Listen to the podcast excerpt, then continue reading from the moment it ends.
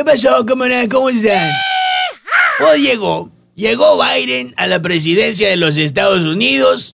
Y como llegó como decimos allá en Bacurato y Bacubrito, ¿eh? Biden llegó dejando los pelos en el portillo.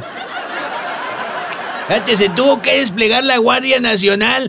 No, no, no, no, no, no, no, no. No, no esa Guardia Nacional, no la, la Guardia Nacional. No, no, no, no. Sino The Army National Guard. Ensayé toda la tarde para poder decirlo bien. Bueno.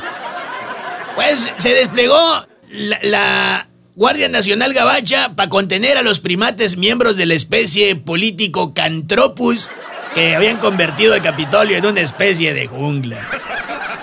Y pues, fíjese, llegó Biden. Después de haber chillado en Delaware como una doñita al final de la novela, se fue a Washington y ahí juramentó junto a Kamala Harris. No saben en la que se están metiendo. Ay, no, ¿qué es eso? O igual y sí saben y son masoquistas, ya no lo puede uno saber, ¿no? Ya lo veremos. En fin, ya se fue Donald Trump. Ya estar en su cantón de Mar a Lago allá en Florida, jugando golf en truzas. ¿Se lo imaginó?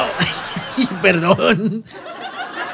A estar jugando el golf en calzoncillos, tomando refresco de cola y tragando hamburguesas altas en sodio y grasas saturadas.